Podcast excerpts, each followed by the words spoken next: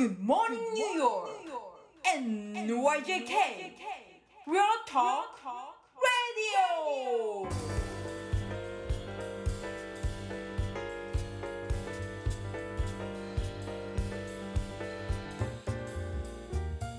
はい、皆さんおはようございます。田中慎太郎です。おはようございます。大橋小雪です。はい、えーこちらが2月の12日金曜日ですね、配信はいとなります。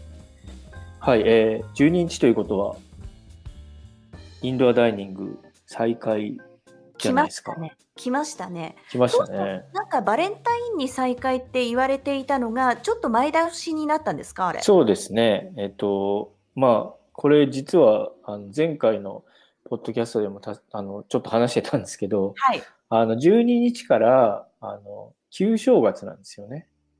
なるほど。で、あの、まあ、ご存知の方も多いと思うんですけど、あの、中国系のそのコミュニティでは、もう一大イベントなんで、その旧正月って。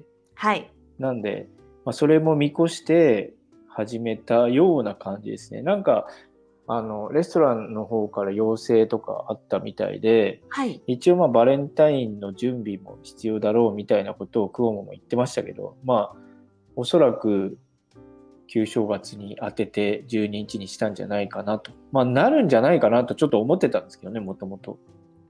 へえ、そっかそっか。私、金曜日だから週末だからなのかなって思ったんですけど、旧正月っていうのもあったんですね。そうですね。多分それが大きいと思います。うん。まあ、中国系のね、住民の方もたくさんいらっしゃるので。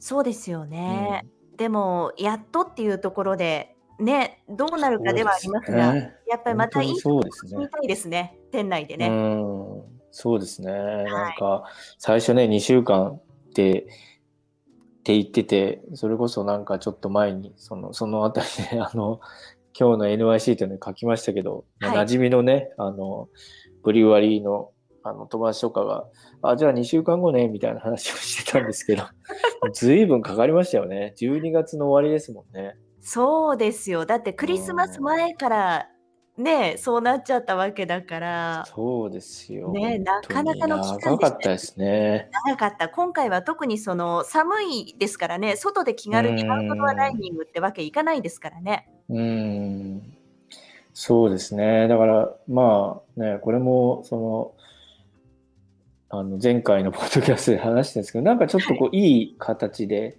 あの、なんか起爆剤になって、ちょっとまた、その飲食系の、あの、業界が盛り上がるといいなとうん、思ってます。そうですね。うん。ちょっと私も週末どっか行こうと思います。あ、でもまだ、あはいの、レストランウィークも続いてますからね。あれ？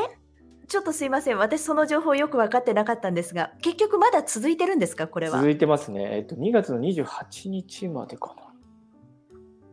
ちょっといあの入れ替えがあるあるかもしれないんですけど、えっと、当初は、えっと、1週間でしたっけ？そうです。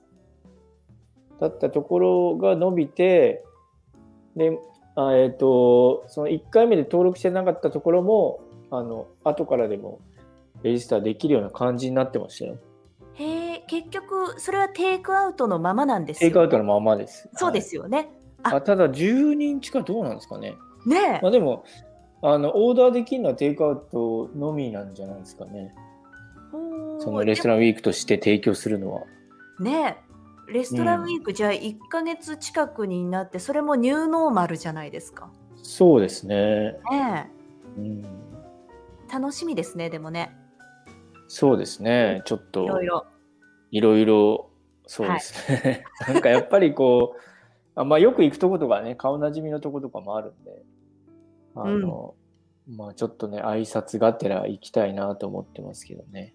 いやそうですね、うん。やっぱ店店内というか家の中だけの食事だとね物足りなかったりしそうでますすからねね。なんだかんだ言ってね、うん。そこは楽しみたいですね。そうですね。はい、まあそういう明るい話題もありつつ、あとは今日ちょうど、あ今日じゃないですね。あの放送日がに金曜日だから。12日なんで、はい。一昨日になるのかな？あのまあ、えーき今日の NYC っていう毎朝、まあ基本的にはあのコロナウイルスの感染陽性者数とか、そういったのを書いてる、毎日書いてるんですけど、あのちょうどその前日に、あの、えっと、ホームからの、えー突き落とし突き落とし事故っていう、あ事件ですかね。はい。っていうのが起きて、まあ、それをちょっとあの書いて出したんですけど割とコロナ禍に入ってからあの増えてるんですよね。うん。であのあそういえばこの前もあったなとかこの前もあったなとかうちの近くでもあったなとか なんかそういうのが結構増えてきてるんであの、まあね注意しましょうっていうのも含めて書いたんですけどでふとあのもしそうなった場合どうやって対処したらいいのかなっていうのをなんか気になってちょっと調べてみてはい。あの見たんですけどいなんかもう、で出てきたのが2012年ぐらいの記事でで当時ですねえっとちょっと批判を浴びてたというか話がこうあったのがえっとねどっかの、えっと、駅であのホームレスの男性とあの被害者の男性が口論になってうん。でどうやらその男性が突き飛ばされてホーム下に落ちちゃってでそれをあの、えっと、近くでたまたまあのフリーランスのフォトグラファーの方かなんかがあの見て撮影してその、えっと、電車が入ってきてて本当にこうホームによじ登るあの写真がなんかポストかなんかの表紙になったらしいんですよね。へえ。はでい。実際は多分上がりきれなくて列車にはねられちゃってあの亡くなっちゃったんですよね。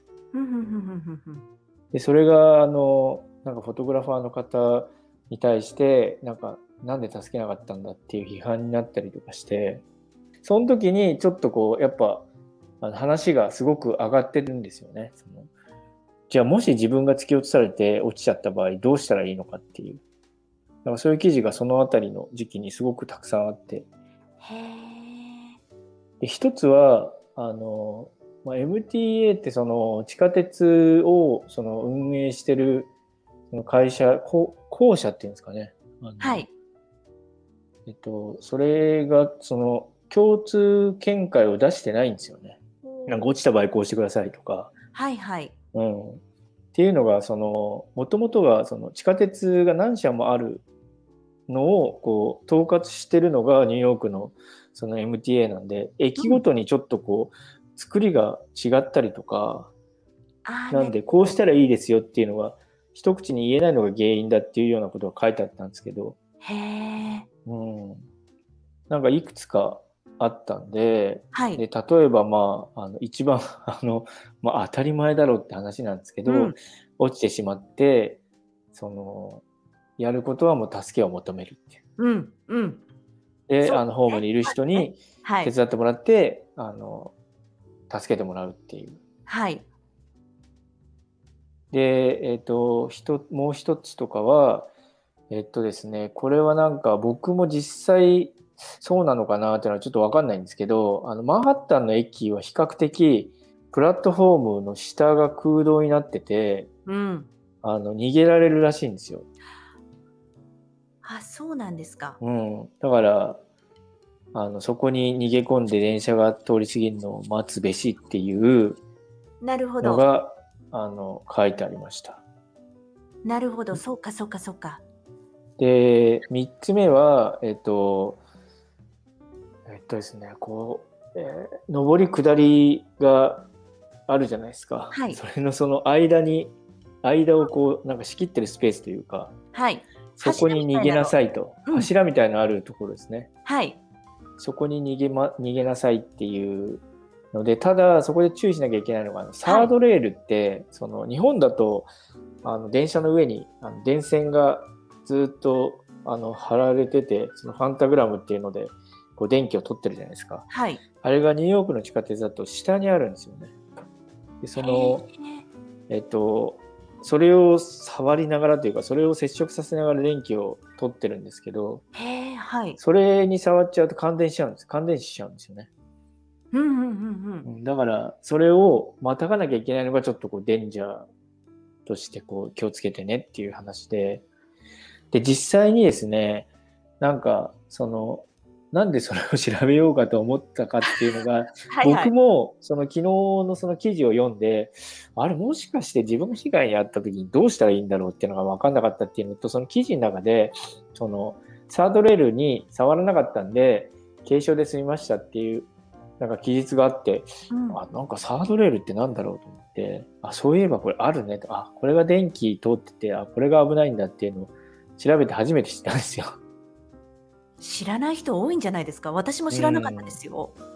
でかつですね、えっと、先月もその突き飛ばしの事件があってあハーレムですねはハーレムの、えっとはいセントラルパークノースと、えっと、110のストリートで全裸の男性が、えっと、なんか踊ってたらしいんですよね。うんうんうんうんそれに対してちょっとこう反応して、なんなんつうんだろう、ちょっとこう、なんかなんだよ、まくんなよみたいな感じで威嚇した男性が突き飛ばされて、で、いで多分打ちどころが悪くて意識を失っちゃって、はい。で、それをあの、皆さんがその、助けに下に降り多分下に降りたと思うんですけど、はい。で、その助けてる人たちをそのまた全裸の男性があの邪魔しようとしたところを、その助けてる人がまあ突き飛ばしたのか、ちょっと殴ったのか、でそれで倒れた男性は、あのそのさっきのサードレールに接触しちゃって、多分感電死しちゃったっていう話があったんですよね。だからサードレールってそんなに危ないもんなんだっていうのをちょっと知らなくて、で、それで、あの、はいちょっと調べて、あ、触っちゃいけないんだっていうのをちょっと学んだという話なんですけど。うんうん。それってわかるんですか？自分が落っこっちゃったとして、あ、これがサードレールだからまたがなきゃいけないっていうふうにすぐにわかるものなんですかね？えっとね、多分ね、写真を見れば多分わかると思う。ああ、これあるねっていうのが、まあ、検索していただいて多分サードレール、サブウェイとか NYC とかで検索していただければ、なんとなくわかるんじゃないかなと思って、ああ、僕も、あ、これだっていうのがなんとなくわかったんで、うんうんうんまあ、いずれにしても、あの、線路、線路という、なんていうんですか、レールというか、はい。鉄の部分はまあ触んない方がいいですよね。触んないに越したことはないですよね。なるほど。うん。ほう、でもそれわかんない人多いですよね、絶対ね。うんなんか考えたこともなかったですよね。私もです。うん。そんでですね、もう一個あって、えっと、もう最悪もうどうしても動けない。それもなんか2007年かな？あの、実際に起きた事件、じえー事故か事件かで助かったケースなんですけど、あの、本当にあの、線路のその2つ、あの、走ってる線路の間に、本当に低い姿勢で、あの、突っ伏してやり過ごすっていう。あー。結構なんか怖い、リスク高そうじゃないですか？高そうですけどね。でもなんかそ、それもだから結局、その MTA が、こうしたら助かるよっていうのが出せないのは、やっぱ駅によって違うんじゃないかなっていう。なるほど。で絶対にこうしたら助かるよっていうのはもう本当にホームにいち早く上がるしかないでしょうけど、あんまりそれでね、あの、ここに行けば助かるよって言っといて、うん。まあ、さっきの話じゃないですけど、その、ホームの下が空洞になってるからそこに逃げ込めばいいよっていう頭でいたら、うん。そうじゃない駅も多分たくさんあるので、困っちゃいますよ、本当に。だって私なんて7番線沿いに住んでて地上なんですよ。なので、あホームから落っこったら多分 地上まで落っこっちゃうと思います。どうにもならない状態。だから、そのレールを掴んで何とかするしかないような状態だと思いますよ。うーん、そうですよね。だからそこら辺もまたね、ちょっと、その駅ごとにあるんですかね。ねうん、あそこにね、なんか、あの、枕木とかにぶら下がってしのぐとかもちょっと難しそうですもんね。いやー揺れるでしょうしね。いや、落ちちゃいますよね相当だと思いますよ。よく私、うん地上を見て、これ落っこった線路から落っこったらもう、ホームから落っこったら終わりだななんて思うこともありますもん。うん。そう、まあ、そんなね、事故、事件が多発してるんで、うん本当に気をつけないとというか、本当にあの、エッジに立って電車を待つことは絶対やめた方がいいですね。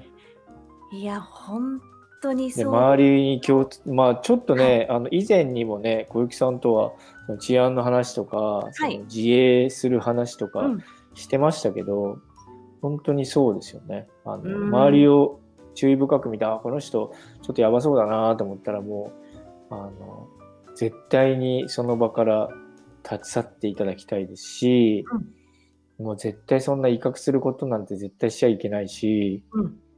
で本当なんか、あの、できればね、その、職員がいたらすぐ通報するとか、あの、本当に自分の身を守るためになんか臆して逃げないとか、ってことをしないようにしないと、うん、本当にあの被害者になっちゃうんで、本当気をつけてほしいですよね。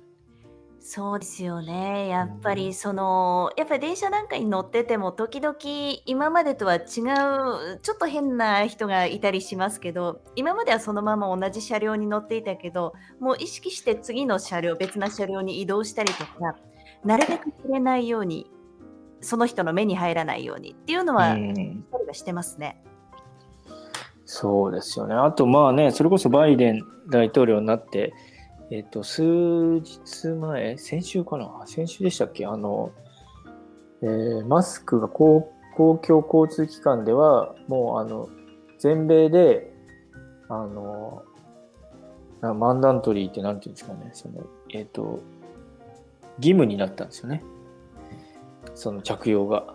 あれ？前から義務じゃなかったでしたっけ、えっと、ニューヨークは義務でした。全米は違ったんでした全米は違ったと思います。はいはい。あのあったかもしれないけど、その罰金とか、そのあんまりなんか拘束力がなくて、で実際に取り締まってるのは見たことないですし、うん飛行機とかはちょっと空港とかは行ってないんでわかんないんですけど、それもかなりあの、その飛行機会社というか航空会社があの自分たちで規制してやるようにっていうのがやっぱ罰金が発生するようになったんですよね。で、それを多分徹底しないと会社側の方も、あの、あの罰則があると思うんで、ただですね、あの、ニューヨークも、あのニューヨークシティもそうですけど、基本的には、例えばじゃあ地下鉄の中でマスクしてない人がいたら罰金のはずなんですよ、もうすでに。はいはい、かなり長い、長らく前に決まってるんですけど。はい。でもやっぱりいるんですよね、してない人。で、あの、あんまりやっぱ積極的には取り締まってないというか、うーん。なんかその辺がね、ちょっとね、あの、理想と現実というか、なんていうんですかね。まあ、うん、難しいところなのかもしれないですけど、そうですね。私は割とマスクしてない人ってほとんど見ないんですが、鼻だけ出してる方は結構最近見受けるようになったかな。ちょっと緩んできてますよね。ですよね。うんう。ーん。で、当初とかはね、結構その、なんか、もう前言ったかもしれないですけど、あの、あの結構そう、閉じられた空間の中でマスクしてない人がいると、はい。僕はなんか言ってたんですよ。あ、言ってましたね。うんマスクしろしろっていう。覚えてます。はいはい。割とそうなってたんですけど、なんかちょっとやっぱ時間が経って、今の段階であんまりこう言わないというか、むしろもうなんか、あの、ここまで来てマスクしてない人は、なんか言っても多分無理なんだろうなとかもちょっと思いつつ、うん。あんま言わなくなっても、むしろこっちが避けるようにしてますけど。そうですね。その方がいいかもしれないですね。その人の近くにいないようにした方がいいっていうか。まあ、なんでね、そうやってこう自分に身に降りかかる危険がある場合っていうのは、本当にその場を、あの、躊躇せずに立ち去るっていううん。ことは結構重要だと思います。そうですね。なんか、せっかくその店内飲食再開になったけど、やっぱりそういう話題もまだまだ尽きないところにもありますね。うん、なんか単純に治安が悪くなった、良くなったっていう話ではなくて、まあそういう事件が起きやすくなってるというか、数が増えているので、本当自衛するしかないというか、注意に注意を払ってれば、おあの、ある程度は、あの、防げることだと思うんで、確かに。うんなんか後ろからね、殴られて、この前もなんかアジア系の、あの、シニアの方が急に後ろから殴られてっていうのもあったりしましたけど、まあ、そういうのもね、あの、なんかちょっと、どうやって防いだらいいかな。でも周りに注意を払っているしかないんですよね。そうですね。そうですね。本う当、ん、自分で気をつけるしかないっていうか、それこそホームも端っこの方を歩かないようにするとかう、ん、うん、ちっちゃなことではあるけれども、そういうところですよね。そうですね。うんなんか、そうなかなかね、そういうのが難しいですけど、でも、うん、なんか気をつけないといけない感じにはなってきてるのかなっていうのはちょっと思いますね。そうですね。うん改めてちょっと考えさせられましたが、お互いに気をつけつつでも、まあ週末店内飲食なんかもそうですね見つつ、皆さんもね、はい、過ごしていそうですね。ただければなんか話題はいい話題もあるし、あの悪い話題もあるという感じの現在のニューヨーはい、クの姿ですね。はい、はい、というわけで皆さん良い週末をそしてもし行ける方は、えーインドアダイニング楽しんで行ってらしてくださいという感じです。はい。ということで皆さん良い週末をお過ごしください。